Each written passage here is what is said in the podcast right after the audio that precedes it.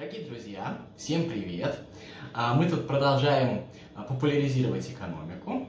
Это маленькая моя лекция из цикла «Хороший капитал». И вот после нашего переезда в онлайн а, в связи с карантином, это уже вторая лекция, так что не забудьте посмотреть первую, которая была посвящена международным космическим перевозкам и частным компаниям на этом рынке. Вот. И сегодня мы будем говорить совсем на другую тему. А сегодня мы будем говорить... а, Ну, тема наша называется так. Бесплатного не бывает. А, Сегодня мы будем говорить о таких вещах, как бесплатное образование, бесплатный проезд, бесплатное жилье. Согласитесь, вещи, которые мы с вами слышим очень часто а, в наших э, бытовых разговорах. Ну и сегодня попытаемся с точки зрения экономической науки э, разобрать, как именно экономическая наука объясняет эти явления. А, Я знаю, что а, Хороший капитал это а, научно-популярный проект, и поэтому нужно говорить максимально простым языком, и, соответственно, меня иногда заносит. И когда мы с вами встречались а, на наших мероприятиях в стенах библиотеки, а, то у нас было правило стоп-слова, то есть каждый из вас мог сказать мне сложно, это значило то, что то, что я сказал, нужно объяснить немножко проще. А сегодня в роли оператора здесь моя жена Даша, и сегодня за сложностью моих изречений будет следить она, и если вдруг ей покажется, что я говорю что-то сложно, она скажет это слово, и я попробую объяснить еще раз. Ну и так, э, говорим о бесплатном. Естественно, э, если вы хоть чуть-чуть знакомы с экономикой, э, посещали в школе уроки обществознания или посещали наши лекции э, в рамках проекта «Хороший капитал», кстати, когда мы вернемся э, в библиотеку проводить мероприятие, мы вас с удовольствием приглашаем, а, то вы знаете, наверное, уже, что на самом деле бесплатного ничего не бывает. И все, что кажется нам бесплатным, это вещи, за которые, а, ну, кто-то в любом случае платит. И когда мы говорим «дайте нам бесплатное образование», это значит то, что мы просим, чтобы за это образование заплатило государство.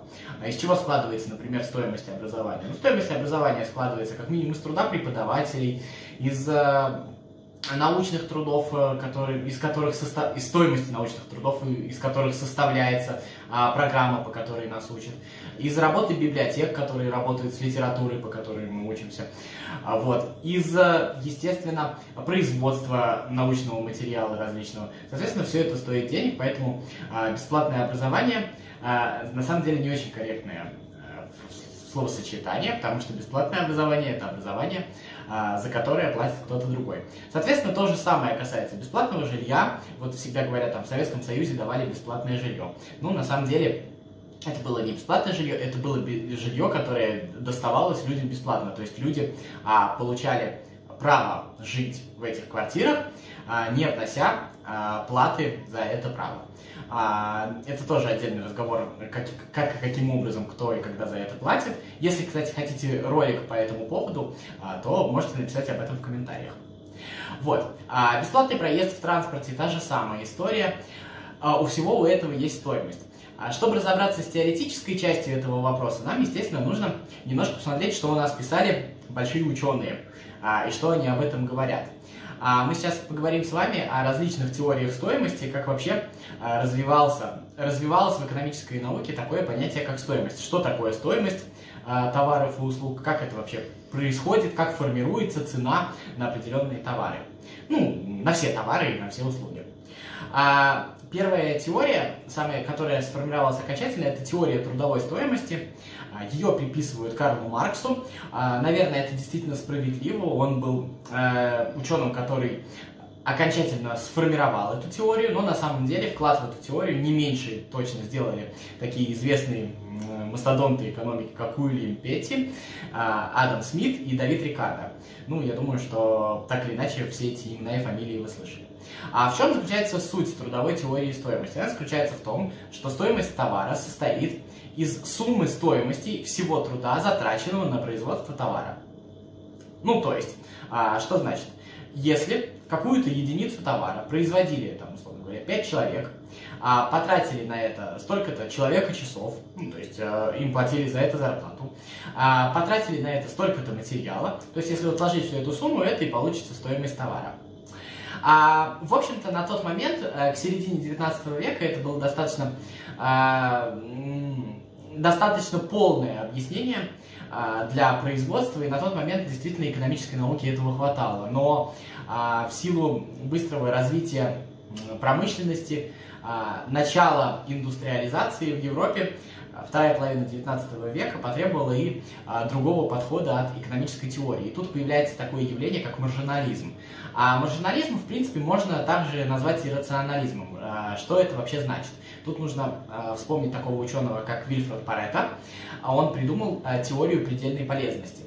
А, на самом деле она не отрицает, по сути дела, теорию трудовой стоимости, а, но она ее немножечко дополняет. Что такое предельная полезность? Если у вас совсем нет хлеба, а первый кусок хлеба, который вам достается, вы едите с большим удовольствием. Второй кусок хлеба вы едите а, с удовольствием уже чуть меньше. Третий кусок вы едите уже спокойно, а четвертый кусок уже вам в горло не лезет. Соответственно, а, точно такой же принцип работает и в экономике, точно такой же принцип работает и на рынке. А, когда вы покупаете товары, а, то, соответственно, если вы покупаете первые джинсы, вы их покупаете с огромным удовольствием, вторые джинсы вы покупаете на смену первым, третьи вы покупаете, потому что они по скидке, и четвертые вы уже покупать не станете. Соответственно, а, отсюда а, формируется на самом деле а, вот тот самый график из общества знания, который вы помните, вот э, две пересекающиеся крест-накрест прямые спроса и предложения, то есть в, каком, в каком-то месте эти точки должны пересечься. То есть а на рынке должно быть столько, например, джинсов, сколько нужно потребителю в текущий момент. И количество затраченного труда, если у вас есть спрос на 10 пар джинс, а вы а, поставили 14, а, пар джинс, то количество затраченного труда на самом деле не совсем будет отражать стоимость, потому что 4 пары будут лишние на рынке, и это, естественно, повлияет а, на всю цену а, джинсов. А где это мы можем видеть, на самом деле, а, предельную полезность а, в реальном мире, вот если не брать кейсы с джинсами, вот если мы, если вы замечали, во время вот истории с карантином, э, с коронавирусом, а, вы, когда ходили покупать маски, вы могли заметить то, что в разных населенных пунктах, в разных местах а, маски стоят по-разному. Мы, например, с вами знаем, что маски в метро в Москве продавались по 20 и 30 рублей. Вот у нас в Самаре в аптеке я покупал в э, маски по 35 рублей, а у меня мама в деревне покупала маски за 70 рублей. С чем это связано? А на самом деле вы мне тут, если внимательно слушали, можете возразить то, что ну это же и есть трудовая теория стоимости Маркса, куда сложнее доставить, э, соответственно, это и влияет на стоимость.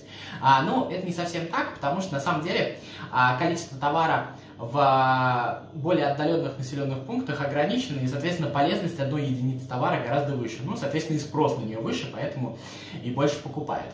А тут же, кстати, если вот возражать на то, что куда труднее доставить, там и а, будет а, дороже стоить, не совсем так, потому что, например, бананы у нас в Эквадоре, Эквадор это основной поставщик бананов на российский рынок, ну, стоят примерно одинаково, у нас может быть чуть-чуть подороже, нет, просто у нас а, очень высокая, а, очень высокий коэффициент полезности у такого товара, как бананы.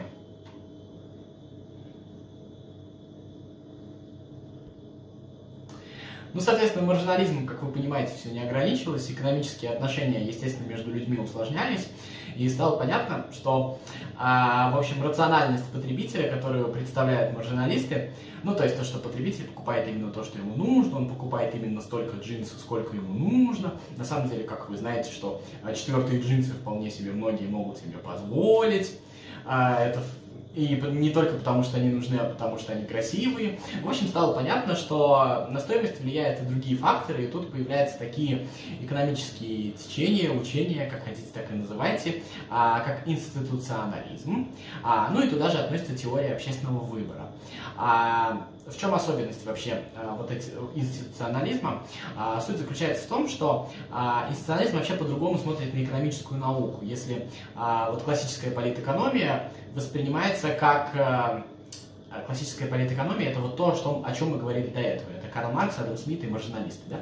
А, воспринимается как отдельная наука, а, достаточно точная, которая строится в основном на математических моделях, а, то в институционализме экономика это уже междисциплинарная наука такая, которая объединяет в себе не только экономику, но а также социологию, политологию, ну и прочие гуманитарные науки.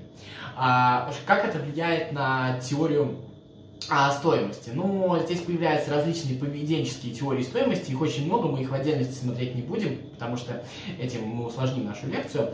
Но а, суть их заключается в том, что на самом деле потребитель очень часто иррационален, и на его выбор влияют а, такие вещи, как, например, традиции, сложившиеся в обществе, а, политическая система, которая а, доминирует э, в этом обществе, какие-то другие вещи, то есть э, климат, например, он тоже, безусловно, влияет на выбор потребителя. Не только какие-то сиюминутные условия, например, какие-то погодные катаклизмы, еще что-то.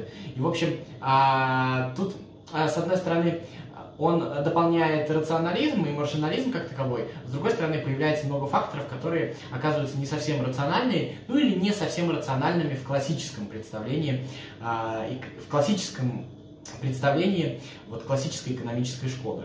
А, здесь институционализм и теория общественного выбора в особенности пошли еще дальше. Теория общественного выбора, а, в чем заключается ее суть? Теория общественного выбора, она говорит о том, что общество, а, сформированное традициями, обстоятельствами, внешними условиями, географическим положением государства, а, выбирает свой опыт взаимодействия а, как с государством, так и на рынке друг, а, друг с другом. Ну, соответственно, то есть от того, ну, если вот на более простом примере привести, это зависит, например, от того, а, преобладает городское население в стране или преобладает сельское население в стране, там люди э, делают а, свой выбор э, товаром каким-то посвященным, какое производство, какие ресурсы сосредоточены в стране, а, ну и, соответственно, мода, прочие э, вещи, которые, естественно, маржиналисты и классические политэкономисты не могли учесть в своих теориях.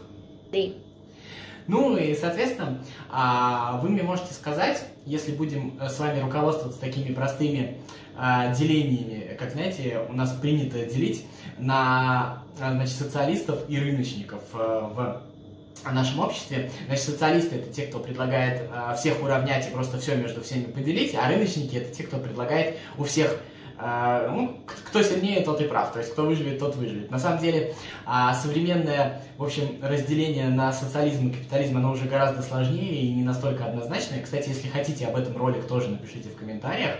Не забывайте ставить лайки, потому что если вы будете это делать, этот ролик увидит большее количество народу. Вот. Ну, если вот мы руководствовались такими представлениями, вы бы сказали, а, ну, если, соответственно, бесплатного ничего не бывает, то раз за это кто-то платит, соответственно, зачем тогда это все нужно? Какие, а, с экономической точки зрения, если мы принимаем современную экономику как науку, если мы принимаем ее, а, ну, как, ее ученых как за авторитетов, которые говорят нам то, что а, рынок ведет к развитию, еще к чему-то, зачем нам нужны а, вообще какие-то бесплатные вещи, какие-то льготы, какие-то а, какие-то бесплатное образование, прочие вещи. А, ну, смотрите, экономические отношения между людьми э, с каждым поколением становились все сложнее и сложнее. А уж как, насколько они стали сложнее в последние 200 лет, это достаточно трудно вообразить себе, потому что еще там 200-300 лет назад люди жили совершенно по-другому и были гораздо ближе к натуральному хозяйству. А в чем особенность натурального хозяйства? В том, что, по сути дела, каждая семья – это ну, а, так скажем, отдельное экономическое общество, которое а, достаточно плохо связано с внешним миром. То есть оно себя, а, само, себя, само себя обеспечивает. И, соответственно, есть а, ну, наиболее трудоспособные члены этой семьи, которые, в общем, занимаются самым, э, самым тяжелым трудом, а, соответственно, дети, старики там занимаются вопросами по дому, готовят еду. И так вот а, те, кто может тру- трудиться более, так скажем, тяжелым трудом заниматься, они, соответственно, обеспечивают а, тех, кто слабее. А, соответственно, а, общество развивалось, экономика развивалась, люди начинали жить дольше, у них увеличивались потребности, и стало понятно, что такая система, она, ну, неприменима к современному обществу, а, во-первых, а во-вторых, она, в принципе, ведет а, к торможению экономического роста, ну, потому что, а, в общем-то, Э, весь экономический рост состоит из э, добавленной стоимости. Об этом, кстати, тоже э, можем поговорить в отдельном ролике. Если хотите, напоминаю, пишите в комментариях. А, вот. И суть заключается в том, что основные усилия человек должен тратить на себя и на то, чтобы обеспечить своих близких. А это, соответственно, ну, не то, что хотелось бы видеть, не то, чего хотела бы развивающаяся экономика.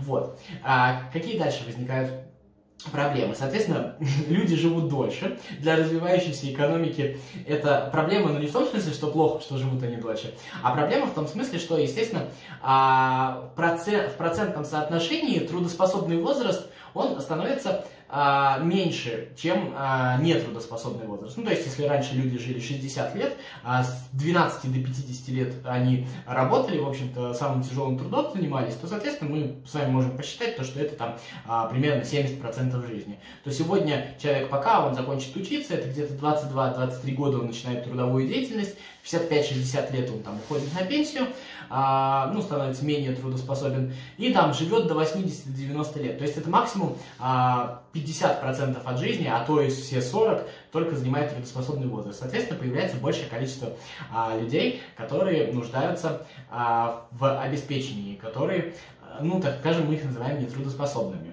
А, соответственно, если отдельный человек, э, у него возникают трудности с этим обеспечить, тут еще и возникает проблема с а, тем, что, ну, мы же не можем а, гарантировать, что каждый человек будет там исполнять свои обязанности и по отношению к своим детям, и по отношению к своим родителям, какие-то обязанности а, должно взять на себя государство. В чем вообще смысл этой истории? Ну, как бы, можно же цинично подойти к этому вопросу и сказать то, что, ну, не повезло, не так воспитывали детей, как бы ваши проблемы, кстати говоря, а, в, э, в Китае, в общем-то, в континентальном так и было а, одно время. А, но тут снова э, возникает такая экономическая проблема. Многие товары, которые мы производим в современном мире, они предназначены как раз для вот этих вот нетрудоспособных э, групп. То есть многие лекарства предназначены для пожилых людей, многие ну, игрушки, соответственно, подгузники, они предназначены для детей, они тоже нетрудоспособны.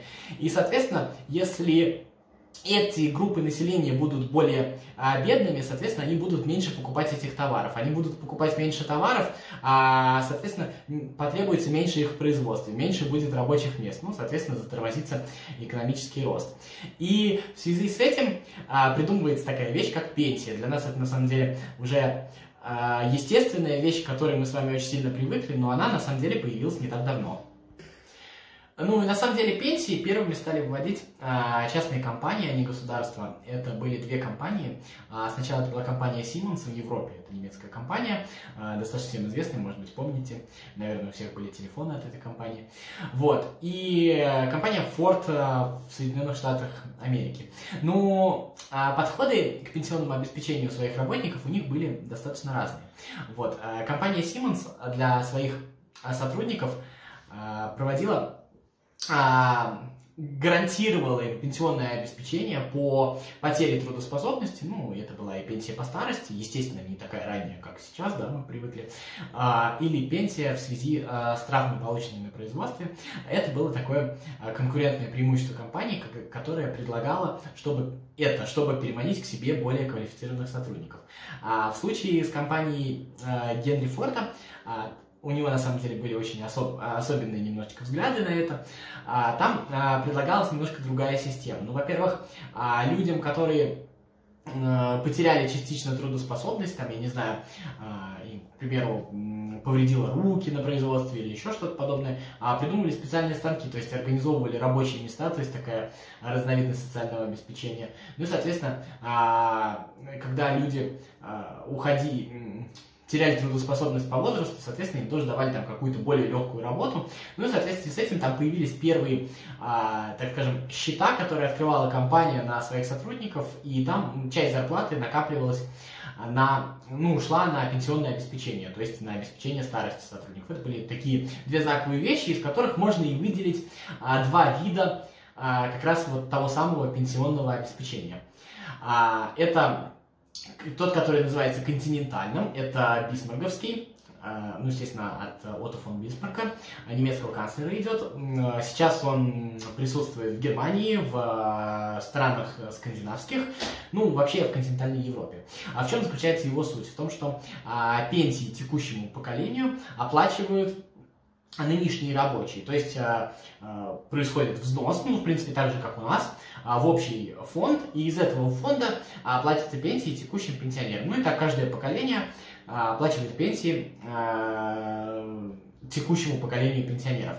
А, тут а, есть проблема с точки зрения экономической науки. А, пишут статьи о том, что это порождает иждивенчество, а, то, что это, в общем-то, не мотивирует работать, потому что пенсии получают, по сути дела, все одинаковые, независимо от а, трудового вклада в эту историю. Но у второй системы, которая англосаксонская, ее назвали а, по имени британского министра экономики Бевериджа, а, которая заключается в том, что человек, у человека открывается пенсионный счет, и он а, сам себе а, копит, грубо говоря, на пенсию. Он может распоряжаться этими деньгами, а, естественно, там часть из них может тратить, там повышенная процентная ставка существует, ну, это в разных странах по-разному, но а, примерно так это. И потом вот из накопленного за время своего трудового стажа а, человеку выплачивается пенсия. Есть, естественно, различные программы софинансирования, но а, тут проблема в том заключается, что кто мало работал, может, в принципе, старость провести в бедности. И как бы с социальной точки зрения это тоже очень большой вопрос, потому что а, мы знаем, как, в общем-то, меняются государства очень резко. Сегодня ты живешь в одной стране, завтра ты живешь в другой стране, меняются правила, и, в общем, это может не очень хорошо повлиять на твою пенсию. И, в общем, во многих странах а, действуют смешанные пенсионные системы. В России тоже, по сути дела, пытались ввести такую систему. А, то есть была программа государственного софинансирования в начале нулевых, если помните, потом была программа а, негосударственных пенсионных фондов, она, по сути, действует и сейчас. А, ну, в общем-то, я думаю, что а, принцип понятен, э, каждый, в принципе, может профинансировать а, дополнительно свою пенсию, эта возможность существует, и ее тоже можно рассматривать, и, в принципе, экономическая наука оправдывает и, в общем-то, поддерживает а, такие вещи. А в чем а, в чем проблема англосаксонского подхода, я уже сказал, она заключается в том, а, что, с одной стороны, действительно меньше издевенчества, больше мотивации работать, но, с другой стороны, в общем-то, а, это субъективная оценка, какой труд больше ценится, какой сегодня э, в почете одни профессии, завтра другие профессии, и, соответственно, ценность профессии меняется, и количество а, накоплений у людей может быть несоответственно, несоответствуемо сегодняшнему дню. И это тоже нужно как-то поддержать, поэтому, в общем-то, системы больше идут к смешению. В англосаксонской а, идет софинансирование, в бисмарковской системе, так скажем, а там э, открывают дополнительные фонды, где люди могут э, сами финансировать себе дополнительные доходы на пенсионный возраст. Ну и в связи с этим в последнее время э, экономисты заговорили о такой штуке, как безусловный базовый доход. Э, в чем заключается ее суть? Э, в том, что э, предлагается в богатых странах э, людям раздавать а, всем людям, независимо от э, социального статуса, того, сколько у них денег, раздавать определенную сумму денег, которая позволит им удовлетворить э, базовые потребности. Э, соответственно, противники этого высказываются в том ключе, что это расплодит большое количество иждивенцев, и зачем тогда людям работать, если они будут получать деньги и так, и, в общем-то, мы получим а, целую массу людей, которые ничего не делают, и, и это тоже плохо. А сторонники высказывают то, что а, человек, в общем-то, не может а, повышать свою квалификацию, не может развиваться, пока он не удовлетворил базовые потребности. Если человек, а, если человек занимается только тем, э, что ищет себе средства на пропитание, ему, соответственно, не для того, чтобы получать какие-то дополнительные навыки и повышать свою квалификацию. А об этом тоже можно сделать видеоролик. А что вы, э, если вы этого хотите, вы знаете, что делать. Вот. А на этом, наверное, наша лекция заканчивается. Я вам предлагаю также в нашей группе ВКонтакте обратить внимание на наш подкаст «Книжный разговор» и на другие различные, на, на другой различный наш контент. Там полазите, посмотрите, там есть много чего интересного. Ну и, соответственно, вот на всех ресурсах, на которых вы найдете этот, этот ролик, а, я вам предлагаю подписываться. Ну а мы будем стараться делать для вас интересный контент. А сейчас всего доброго. Меня зовут Федор Замыцкий. Оператором сегодня была моя жена Даша. А всем пока!